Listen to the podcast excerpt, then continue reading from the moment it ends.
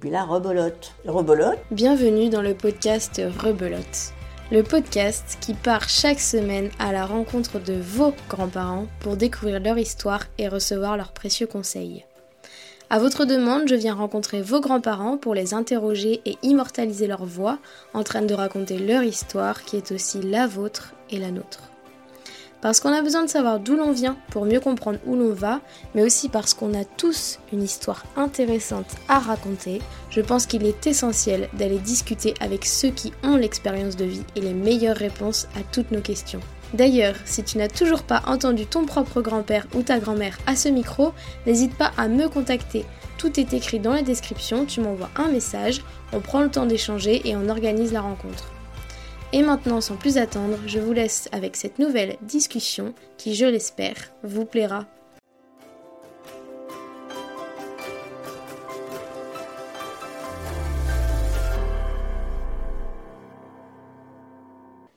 Aujourd'hui, nous partons à la rencontre d'Isabelle. C'est elle qui est venue à ma rencontre et qui m'a proposé de raconter son histoire.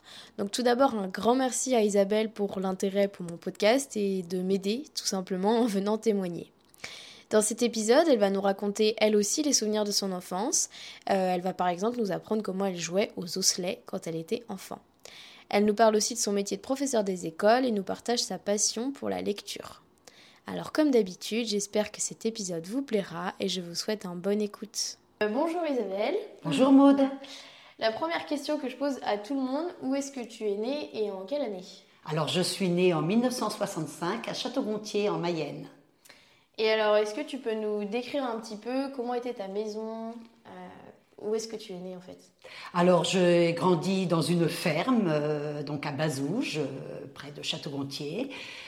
j'ai eu une enfance très heureuse. Hein, nous ne partions pas en vacances, mais voilà, moi, ma, vie c'était la ferme, plus j'aidais plus maman à la maison, les travaux ménagers. nous sommes une fratrie de quatre enfants. Euh, donc maman avait beaucoup de travail et voilà, je l'aidais et comme je l'ai dit tout à l'heure, voilà, j'ai eu une enfance heureuse euh, à la ferme.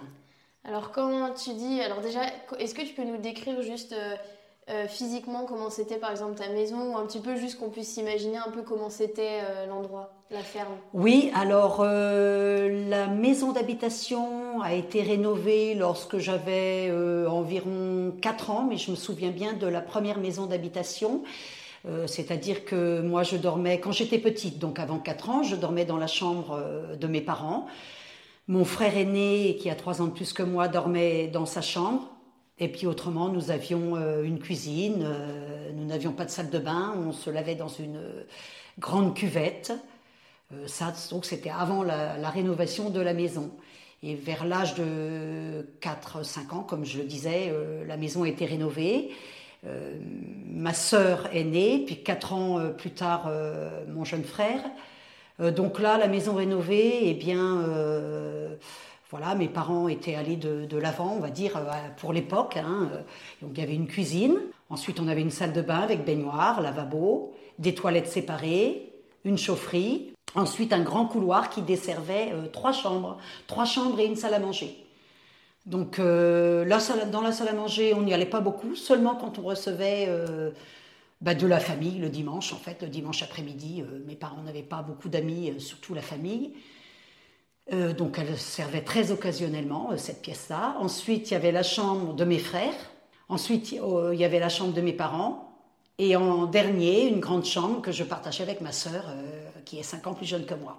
D'accord. Et quand, tu dis, quand tu dis que la salle à manger, elle servait pas, en fait, c'est que... Enfin, parce que nous, aujourd'hui, salle à manger, c'est plutôt un salon, il y a la télé et tout. Vous, il y, avait, c'était pas ce lieu en fait où on se rassemblait comme ça, quoi. Non du tout. C'était vraiment le lieu pour les repas de famille il y avait un repas de famille. Lorsqu'il y avait un repas de famille le dimanche euh, après-midi, enfin le dimanche midi, parce que voilà, mes parents étant agriculteurs ils ne veillaient pas le soir, il n'y avait pas de, repas de famille le soir. Le dimanche midi, voilà, euh, c'était dans la salle à manger. La télévision euh, était dans la cuisine. Donc moi, je me souviens de l'arrivée de la télévision. Hein, lorsque j'étais jeune, il n'y avait pas de télé à la maison. C'est vrai que moi, j'en étais un petit peu euh, euh, gênée, complexée, parce que mes copines parlaient qu'elles avaient vu qu'elles avaient vu tel ou tel feuilleton à la télévision. Alors moi, je ne pouvais pas prendre part aux conversations parce que je Ah n'osais pas dire qu'on n'avait pas la télé chez nous. Donc, Ah oui. La télé est arrivée, euh, je ne sais pas en quelle année, hein, moi j'avais peut-être euh, peut-être 8 ou 9 ans. hein, euh. Voilà, donc je me souviens très bien de l'arrivée de la télévision noir et blanc, c'était vraiment euh, une révolution. Alors, c'était quoi les premières émissions ou qu'est-ce que tu as vu dans- qui t'a marqué dans les premières Alors déjà, à l'époque, il n'y avait pas de programme l'après-midi, sauf le samedi après-midi. Mais nous, on n'avait pas le droit de regarder la télé euh, comme on voulait. hein. Euh, euh, papa ne voulait pas qu'on regarde la télé, par exemple, le samedi après-midi. Donc, euh, je me souviens très bien, euh, voilà, je raconte en même temps des petites anecdotes. Ouais, euh, ouais, un samedi après-midi où mon frère et moi étions seuls, mes parents étaient partis, mon jeune frère et ma jeune sœur. Je sais pas peut-être que mon jeune frère devait pas être né, non, il n'était pas né. Et ben on avait quand même allumé la télé euh, parce que bah il y avait des programmes, des westerns, tout ça. Mais bon, euh, on avait peur que papa se rende compte parce que euh, à, à l'extérieur c'était chaud, il y avait de la chaleur alors, qui se dégageait. qui- euh, lorsque Oui. lorsqu'on allumait la télé, on voulait pas que papa s'en rende compte parce que bah, on craignait notre papa. Il nous avait dit de ne Ouais. pas regarder la télé, on devait lui obéir. Il y avait de la chaleur parce que la, la télé tournait. Voilà, ça- oui, oui. Donc je me souviens très bien de, de cet épisode-là avec mon frère.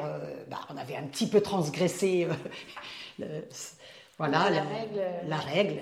On avait regardé la télé. Donc, vous avez déjà regardé un western ou non Tu sais plus trop. euh, Oui, si je me souviens, c'était euh, les Mystères de l'Ouest. euh, bah, c'était une émission qui s'appelait Samedi est à vous. euh, les téléspectateurs pouvaient choisir euh, les programmes et on avait regardé.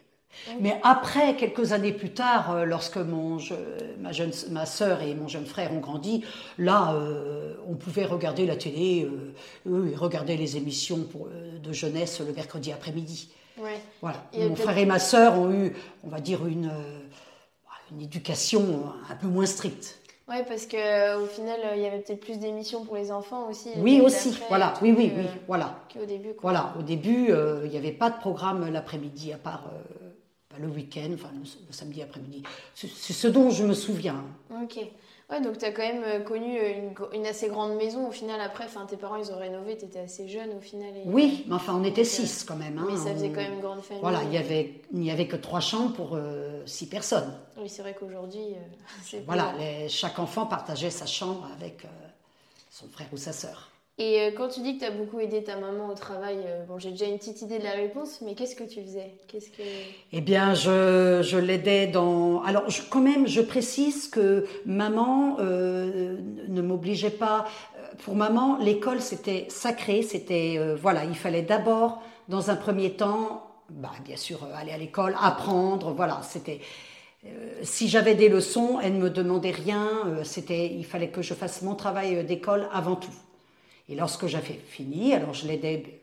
Ça pouvait être au niveau du ménage. euh, faire, euh, faire les lits, euh, nettoyer les chambres, euh, la, poussière. Euh, La cuisine aussi, je l'aidais beaucoup au niveau de la cuisine.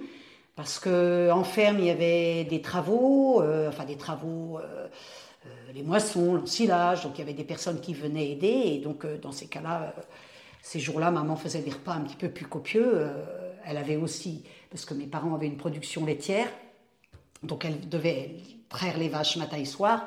Elle avait euh, aussi un jardin, donc euh, avec quatre enfants, comme je l'ai dit tout à l'heure, bah, il fallait euh, quand même l'aider. Ouais. Donc je l'aidais dans la cuisine, au niveau de la cuisine. Elle m'avait appris très jeune à faire euh, bah, plein de plats parce que maman cuisinait beaucoup, de la cuisine traditionnelle, mais elle cuisinait beaucoup.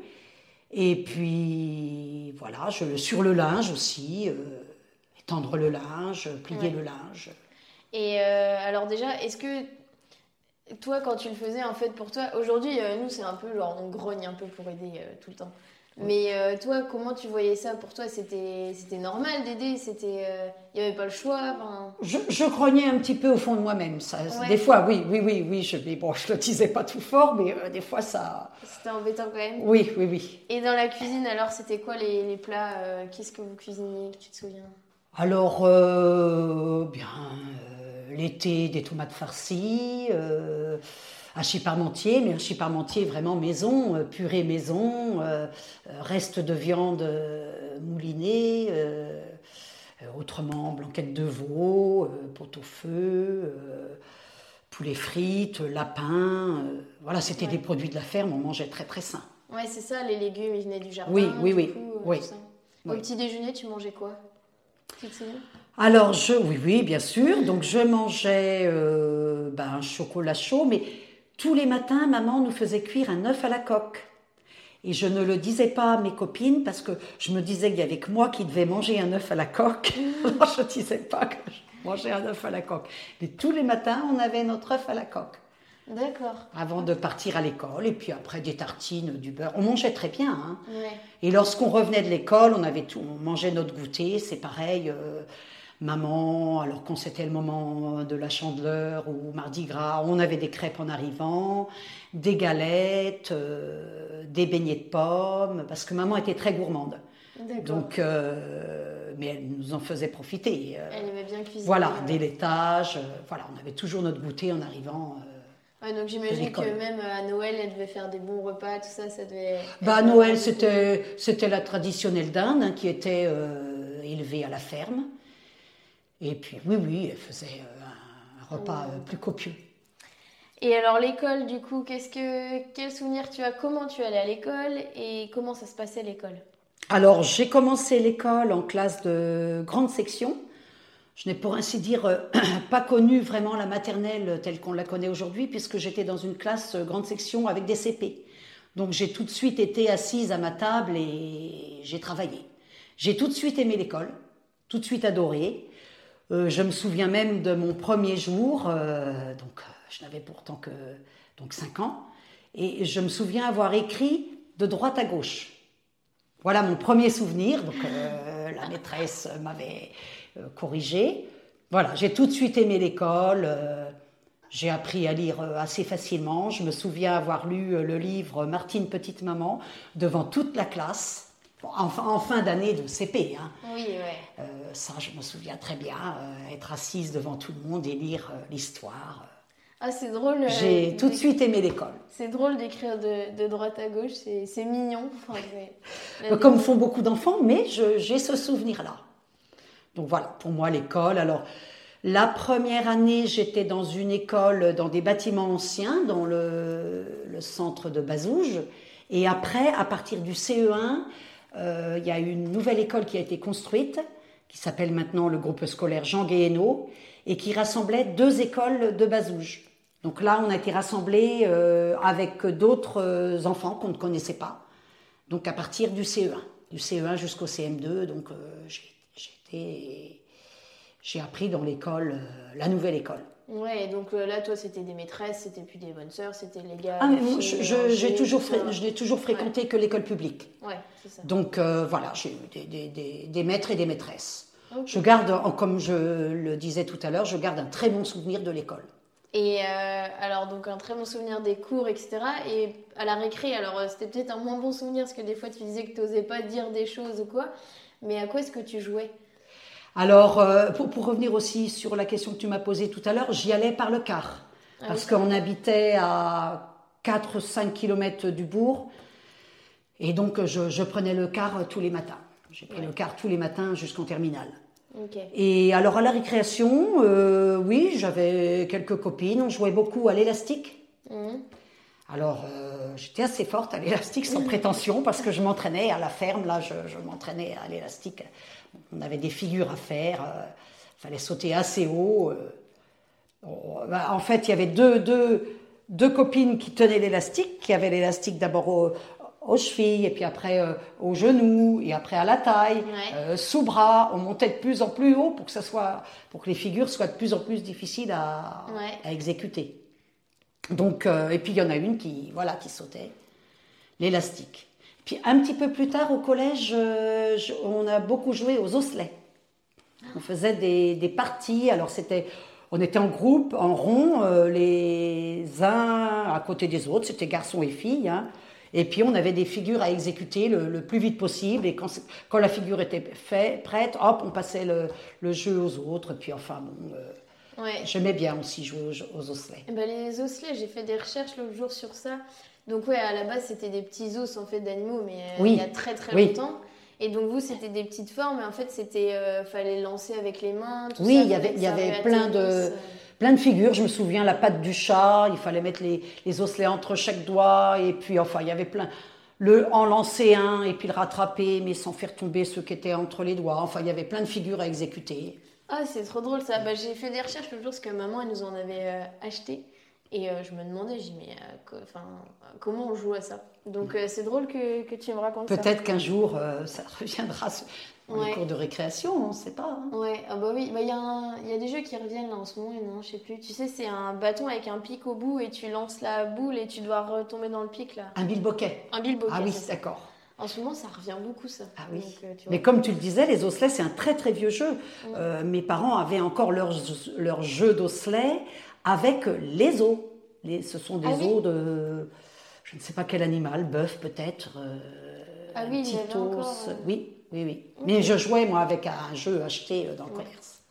Et euh, est-ce que tu avais une passion Tu faisais du sport ou un loisir euh? Alors, je ne suis pas du tout sportive. Je n'ai jamais été sportive. Bon, à un moment donné, au collège, pour faire comme euh, mes amis, j'ai joué au football, mais sans grande conviction. Hein. N'étais pas dans l'équipe première. Non, non. j'ai jamais été sportive. Ok, d'accord. Autrement, mes passions, bah, c'était plus la lecture. Ouais. Dès que j'ai été jeune, voilà, j'ai mon premier livre, je m'en souviens encore, hein, je l'avais eu à Noël et voilà, j'ai toujours adoré les livres, donc j'aimais bien lire. Parce que comme je le disais tout à l'heure, j'aidais maman, mais euh, j'avais quand même du temps libre, elle me laissait du temps libre. Euh, voilà, pour la lecture, euh, se reposer, ou après quand j'étais plus, plus âgée, sortir avec mes copines. Et alors, c'était quoi le titre du premier livre, si tu t'en souviens encore? Alors, L'ourson du marais d'or. C'était un livre de la bibliothèque, euh, c'était pas la bibliothèque rose, euh, rouge et or, je crois. Je l'ai encore. Ah oui. Je l'ai encore ce livre, oui. Ouais. Il y avait beaucoup à lire, hein, c'était. Et puis après, euh, bon, j'avais eu un petit accident de, vélo, j'avais été hospitalisée. Et là, c'est pareil, les, les, les, personnes qui sont venues me voir, me visiter, m'avaient offert des livres. C'était des livres de la comtesse de Ségur. D'accord. Et la comtesse de Ségur, c'est quoi l'histoire dans les grandes lignes? Bon, Ce sont des histoires. Alors, euh, je, ne me souviens plus là de. Il y avait comédie et proverbe. Il y avait. Bon, il y a plein de petites. Euh, je, n'ai plus en tête là. En fait, ça te faisait aller dans d'autres mondes, découvrir d'autres choses. Oui, voilà, j'aimais bien les histoires. Tu t'évadais dans les livres, quoi. Oui. C'est toujours le cas. Top. Et euh, donc, tu as grandi, tu as passé le certificat d'études? Non, non, non, non, ça n'existait pas. Euh, ça, ça, passait, ça existait plus Voilà, c'était le BEPC, euh, maintenant appelé brevet des collèges. Enfin, je ne sais même pas si ça s'appelle encore comme ça. Ça s'appelait le BEPC. Mais je ne l'ai pas passé, ne le passaient que ceux qui avaient. enfin, sans pré... pas être prétentieuse de dire ça, mais peu d'élèves le passaient puisque c'était sur le contrôle continu, donc euh, en principe, euh, on l'obtenait euh, pratiquement. Hein. peu, d'élèves le passaient. Ok, c'était ceux qui n'avaient peut-être pas réussi avec les contrôles de l'année. Oui, voilà. voilà, à ce moment-là, c'était ça. Donc c'était dans les années. à la fin des années 70. Et du coup, tu, tout à l'heure, tu as dit que tu prenais, as pris le quart jusqu'en terminale, donc tu as fait tout ton lycée. Oui. Et, et après, tu as fait quoi? Alors après, donc j'ai fait le lycée à Château-Gontier. Je suis restée à Château-Gontier euh, jusqu'en terminale. Ensuite, euh, l'année de la terminale, euh, en même temps que je préparais le bac, la préparation au bac, je, je préparais le concours d'entrée à l'école normale d'instituteur. donc c'était un concours quand même très sélectif. Et bah, voilà, une conseillère d'orientation, euh, puisque comme je disais tout à l'heure, maman euh, avait à cœur qu'on réussisse, donc on avait euh, consulté une conseillère d'orientation qui nous avait conseillé voilà, des, cours par correspondance. Je prenais des cours par correspondance par le CNED et pour préparer ce concours. L'année de la préparation du bac, donc j'avais beaucoup de travail. Donc là, j'aidais moins maman. Hein. Oui, j'avais beaucoup de travail. Donc par le CNED, alors attends, euh, Centre national d'enseignement à distance. Voilà, euh, je, recevais des, des colis avec euh, bah, des, devoirs à effectuer qu'il fallait que j'envoie. Ils étaient corrigés. Ouais, c'est ça que j'allais te demander, parce qu'aujourd'hui le CNED c'est sur Internet. Mais du coup, toi, c'était ben pas. Voilà, ben on envoyait par courrier. Et quand, toi, du coup, euh, quand est-ce que c'est arrivé le Minitel, les ordinateurs et tout C'est bien plus, plus tard. beaucoup plus tard. Ben, euh, L'année, euh, à l'école normale, on avait travaillé un petit peu sur les ordinateurs, on avait fait un, un peu de programmation. Les ordinateurs, c'était des TO7, ça s'appelait des TO7. Alors, je ne sais pas quelle marque, mais on avait fait un peu de programmation, j'aimais bien. Donc tu as connu ça plus tard. J'aimais bien, oui. Donc si tu dis que tu as fait ça, c'est que tu as réussi ton concours d'entrée. Oui, oui, tout à fait, oui. L'année de voilà, l'année de mes 18 ans, euh, euh, j'avais réussi le concours d'entrée à l'école normale euh, à Laval. Et là, j'y suis restée trois années. À partir du moment où on, réussissait le concours et que ça nous plaisait, on restait dans la profession. On avait un an pour décider de, bah, quitter l'éducation nationale parce que nos études étaient rémunérées. Nous étions déjà salariés d'éducation nationale. Mais si au bout d'un an on, restait, on, restait dans la profession, on devait euh, travailler minimum 10 ans au sein de l'éducation nationale. Maintenant, ça s'appelle euh, l'INSPE. Et euh, pourquoi tu as, pourquoi as voulu être prof? Enfin, Alors non, c'était pas prof, c'était instituteur. Oui. Institutrice. Voilà. Donc pourquoi tu as voulu faire ce métier-là? Parce que comme je le disais tout à l'heure, hein, j'ai toujours aimé l'école. Euh, moi, mes jeux, quand j'étais petite, je jouais à la maîtresse. Euh, je mettais mes poupées euh, autour du, de mon lit. Et puis, c'était mes élèves. Et j'avais un tableau. Et je leur faisais la classe. Enfin, maman m'entendait faire la classe. Ouais, donc tu as toujours aimé ça. Tu as oui. faire ça. Et après, ça, c'est une question que j'aime bien poser aux, aux instituteurs. Donc ensuite, tu es devenue institutrice. Et après, après, on fera juste un petit retour sur euh, la jeunesse, euh, un tout petit peu. Euh, comment, enfin, toi, qu'est-ce qui faisait que ça marchait avec les enfants? C'est-à-dire, comment on donne envie aux enfants de nous écouter de... Voilà, c'est quoi ton, ta petite façon de faire que bah, Je pense qu'avant tout, c'est le relationnel. Hein. Le relationnel, et puis, bah, n'ayons pas peur du mot, l'amour qu'on qu'on donne et, qu'on reçoit. Bon, c'est un grand mot, mais voilà, c'est la confiance qu'on a envers les enfants et tout ce qu'on renvoie, ils, nous le redonnent. Je pense que c'est avant tout ça. Hein. Comme les premiers jours d'école, ben, c'est très très important. Le premier jour, voilà, il faut que, que dès le départ, ça passe. quoi. C'est le relationnel qui va faire qu'après, euh, ça va passer. Hein. Tu as fait toutes les classes Tu as fait quoi comme euh, classe? Alors, je suis restée trois années scolaires en CE1, CE2, dans un petit village du sud de Mayennais, du sud de la Mayenne. Euh, c'était mon premier poste. Et ensuite, dans ce même village, euh, eh bien, je, je suis allée après en maternelle. La collègue de maternelle s'en allait, euh, était muté. Donc euh, voilà, j'ai pris la maternelle en me disant oh là là, je vais jamais tenir une année d'activité parce que en maternelle c'est différent. On n'a pas pas de. Puis à ce moment-là, il n'y avait pas Internet pour chercher des, solutions, des, idées ou plein de choses. Il fallait faire vraiment rechercher par nous-mêmes. Et je me suis dit. Ben, si je réussis à trouver un an d'activité avec les enfants, j'avais trois âges, tout petit, petit, moyen, euh, des classes quand même chargées, jusqu'à 36, une, certaine ah année. Et puis, euh, bah, finalement, euh, j'y suis restée 36 ans en maternelle. Ah Après, je, je n'ai pas quitté la maternelle. Ouais, c'est vrai qu'on n'y pense pas, mais il faut réussir à les occuper parce qu'en soi, bah, on peut se dire, ouais, ils font du coloriage, mais après. c'est pas du tout ça, non. Et puis c'est une école, attention, c'est l'école, ils sont là pour apprendre.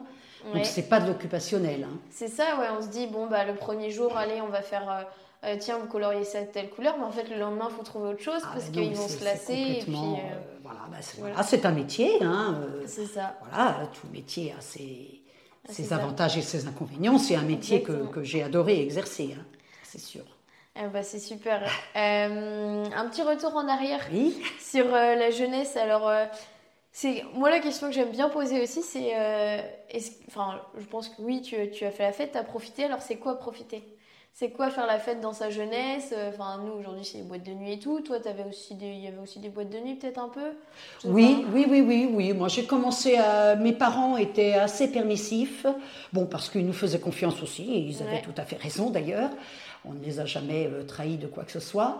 Et voilà, j'ai commencé à sortir, euh, c'était plutôt des balles populaires avec mes cousines. Voilà, on s'entendait très très bien avec mes cousines.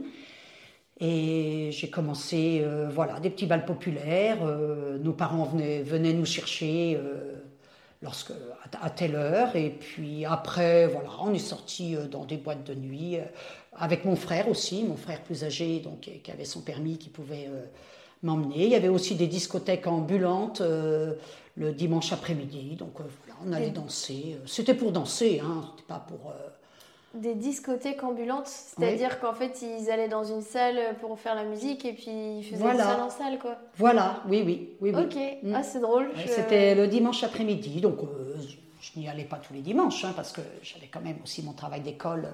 Ouais. Voilà, mais bon, bah, on s'amusait, hein, on était jeunes. Et tu as, as, passé ton permis aussi directement à tes Alors euh, oui, voilà, j'ai passé mon permis bah, l'année du bac et et la préparation du, concours, euh, donc l'année 1983. Euh, le bac, c'était dur aussi? Je n'ai pas posé la question, mais euh, bah, toi à l'époque, tu. je ne sais pas si c'était plus, plus difficile qu'aujourd'hui, je, je, ne pense pas, mais bon, il y avait moins de, moins de candidats, moins de reçus. Je te pose des petites questions plus, alors de fin, enfin, les petites questions que je pose souvent. Est-ce que tu aurais un événement historique qui t'aurait marqué, que tu aurais vécu que tu aurais envie de partager? Il y a le temps, mais... Euh. Bah, bon, il y a eu la chute du mur de Berlin, hein, ça je me souviens, euh, c'est quand même un petit peu plus proche, mais euh, ben, j'étais à l'école normale, hein, donc ça je, me souviens de cet événement-là, ça ça m'a marqué. Bon, bah, forcément le 11 septembre aussi, le 11 septembre, je me souviens très bien, là j'étais à l'école et, un soir, enfin c'était l'heure des parents et je me souviens d'une maman, hein, je me souviens très bien laquelle, qui arrive toute catastrophée. Bah, nous, on était euh, avec les enfants, on n'avait pas entendu ce qui s'était passé, donc euh, ça, ça, je me souviens très bien de, voilà, de ces deux, deux, moments clés de l'histoire. Il y en a sûrement d'autres, mais euh, je ne sais pas forcément ça ne me vient pas là. Mm. Le mur de Berlin, tu as vu ça, tu as suivi ça à la télé, enfin, c'était sur tous les médias que, qui en parlaient et tout ça quoi. Bah euh, voilà, euh, qui avait eu l'information donc j'étais encore en cours. bon à ce moment-là, on n'avait pas les portables. ouais, c'est ça. Quelqu'un avait dû avoir avait dû avoir vent de l'information. Voilà, ça, ça m'avait. Après, voilà, j'ai suivi les événements à la télé, bien sûr, mais oui, c'est vrai, il n'y avait mm. pas le portable. oui, pas les portables, oui, oui, on a eu des portables euh, très tard. Hein, Enfin, très tard. Tu l'as eu, euh, tu l'as eu, t'avais quel âge à peu près? Oh, je, ne pourrais pas dire, mais le premier portable qu'on a eu, c'était une sorte de Tokiwoki, là, c'était un truc énorme. Euh. Bon, j'ai eu le premier portable assez tard. Hein, bon, bah, maintenant, bien sûr, comme tout le monde, je ne pourrais plus m'en passer. Oui, c'est ça, ouais. Mm. Et quand tu l'as eu au début, tu, enfin, est-ce que vous trouviez ça hyper pratique, hyper bien, ou au début, vous... enfin, je sais pas comment dire. Est-ce que vous imaginiez qu'aujourd'hui on en aurait tous un et tout, euh, comme ça? Quand tu as eu le premier dans les mains, tu t'es dit, ouais, bon, c'est sympa. Euh, non, non, non, j'imaginais pas ça. Puis les premiers n'avaient pas toutes les fonctionnalités de, d'aujourd'hui, de ceux d'aujourd'hui. Hein. Ouais. Euh, est-ce que tu as une. Alors, ça, moi aussi, tu as grandi quand même dans une ferme, donc tu dois l'avoir. Est-ce que tu as une expression de patois euh, que pouvaient dire tes parents, par exemple, quand, quand tu étais enfant ou quoi, et que, que tu aurais envie de partager? Bah, un petit peu. Alors, euh, en Mayenne, ils ont des petites expressions qu'ils disent toujours. Alors, euh, mes frères et sœurs le disent, ça, m'amuse. Beurre de dos, ça veut dire, hop, on est tombé par terre. Je ne sais pas si on le dit. Beurre de dos? Beurre de dos. oh là, eux là, voilà, eux là. Alors, quand j'étais à l'école normale, euh, on était 16 dans ma promo, on n'était pas nombreux, mais beaucoup, peu venaient, étaient issus de la Mayenne. Beaucoup venaient, euh, étaient issus de la Vendée ou de la Bretagne. Et moi, bon, ben, en pure mayonnaise, dès qu'il se passait quelque chose, eux là Alors ça, je, ah mes, collègues euh, riaient de moi de cette expression. Ouais, c'était ce qui Autrement, il y a certaines expressions. Ben, L'autre jour, on a passé un week-end avec mes frères et sœurs. Et alors, euh, on disait qu'on était près d'une fontaine. On disait, ça éclate. Alors, on dit, ça éclabousse.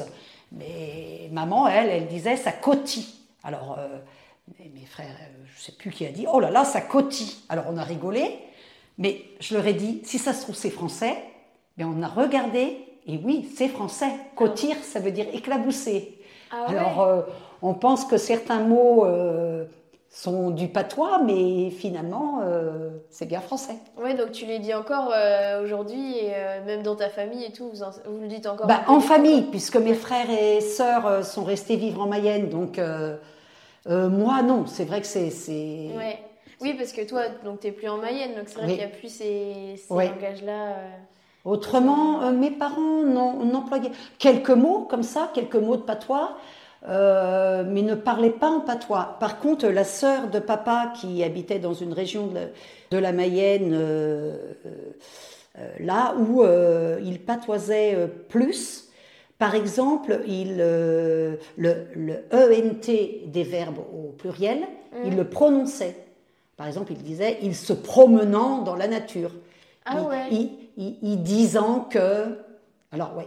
par contre, mes parents ne parlait pas comme ça. Et il riait un peu, pas devant eux, mais de, de ce patois-là. Des habitudes de langage des Voilà. Mm. Très intéressant. Est-ce que tu as une œuvre culturelle euh, à partager? Alors, ça peut être tableau, film, musique, livre ben Moi, voilà, c'est plus euh, les livres. Hein, voilà, j'ai lu beaucoup de classiques lorsque j'étais jeune. Zola, Albert Camus. Albert Camus, d'ailleurs, nous sommes allés sur, euh, sur sa tombe. On, se trouvait en vacances en Provence et nous sommes allés voir la tombe d'Albert Camus. Voilà, bah, voilà les classiques. Euh. Ouais. ouais, c'est vrai que moi, bah, tu vois, j'ai toujours pas lu. Alors Zola, j'ai lu un petit peu. J'ai lu euh, Madame, Madame de Bovary. Ah, alors non, Madame Bovary, c'est Flaubert. C'est Gustave Flaubert. Oui. Ben, Zola, c'est Germinal au bonheur des dames. Au bonheur des dames, voilà. La bête humaine. c'est Bovary Flaubert et Bonheur des dames. C'est toute la, la, saga des Rougon-Macquart. Ouais, j'aurais fait l'inverse. Et tu vois, on a lu, j'ai lu que ces deux livres-là à l'école. Et euh, je sais qu'il faudrait que je les lise un jour, mais euh, je crois qu'aujourd'hui c'est compliqué aussi la façon dont c'est écrit et tout, euh, de se plonger dedans. Maintenant, je ne lis pas. Enfin, ça, m'arrive lorsque je n'ai plus rien à lire, ça m'arrive de retourner vers les classiques de la littérature française, mais autrement, je, je lis aussi des auteurs euh, contemporains, Mélissa d'Acosta, euh, Tatiana de Ronet, enfin, auteurs, autrices ou auteurs contemporains. Ouais. Ok. Du terroir aussi, euh, Christian Signol par exemple. Ah, je connais pas celui-là. alors ça, je sais pas si tu as envie d'en parler ou pas. Est-ce que tu as beaucoup voyagé? Est-ce que pour toi, il y a un voyage qui t'a marqué ou alors beaucoup voyager, euh, oui, on va dire oui. Nous partions en vacances avec les enfants euh, tous les étés. voilà, on a eu aussi la, chance de leur offrir euh, les sports d'hiver, chose que je puisque moi, dans mon enfance, je n'ai pas voyagé du tout. C'est ce que j'allais dire, ouais, tu avais offert ça à tes enfants, oui. alors que... Oui, parce que juste, donc tu as... trois enfants. Trois, enfants, je ne sais plus. Donc oui, donc tu as trois enfants, et donc euh, voilà, tu oui, leur as avec mon mari, euh, voilà, on a voyagé. Euh, oui, oui, j'aime les voyages, oui, j'aime bien voyager. Ok. Il n'y a pas une destination ou un endroit qui t'a marqué ou que tout, tout, est, tout est découverte? Oui, oui, oui, oui, oui. Aussi bien en France, on a découvert euh, plusieurs régions. Euh, surtout après les années Covid, on est plus resté un peu en France. Euh, et puis autrement, certains pays, la Crète, l'Italie. L'Italie, on est allé à deux reprises en Italie, on a beaucoup aimé. Oui, oui, j'aime bien voyager et surtout découvrir des nouvelles façons de vivre, des nouveaux paysages. Oui, oui, ça c'est, j'aime bien. Ok. Euh, et eh ben, ma dernière question. Est-ce que ta vie, enfin ta vie, tu la trouves réussie Tu trouves euh, bah, On va dire oui, hein, ça Alors, serait... Euh, quel, quel, conseil tu pourrais donner? Qu'est-ce qui, qu'est-ce qui peut-être dans ton enfance a fait que ben, ça t'a guidée aujourd'hui et que ça t'a aidé, que ça t'a rendue forte aussi quoi? Bah, Je leur dirais voilà, qu'ils profitent de la vie, hein, des, des bons moments qui passent ça va peut-être euh, être un peu pessimiste euh, comme, euh, comme mot de fin, mais c'est vrai que bon, bah, la vie est courte, donc profitons les uns des autres, d'être en famille, voilà, des, bons moments qui passent, quoi. Voilà, et puis qui, qui suivent leurs envies, ce qu'ils ont envie de, de faire et ne pas se décourager. Aller de l'avant. Bah, merci beaucoup. Merci Maude. Voilà, cette deuxième saison de podcast est terminée. Merci à tous de continuer d'écouter le podcast depuis euh, maintenant 4 mois. Ça me motive beaucoup et ça m'apporte un vrai soutien pour la suite. Les deux prochaines semaines, il n'y aura donc pas d'interview. Rendez-vous donc dans 3 semaines avec une nouvelle saison tout aussi riche en histoire. Et si vous n'avez pas écouté tous les épisodes, vous avez donc deux semaines de vacances pour rattraper votre retard. Et surtout, abonnez-vous au podcast, cela m'aide vraiment. En attendant, je vous souhaite comme d'habitude de vous raconter vos meilleures histoires et de transmettre aux plus jeunes le meilleur de ce que vous avez appris. Salut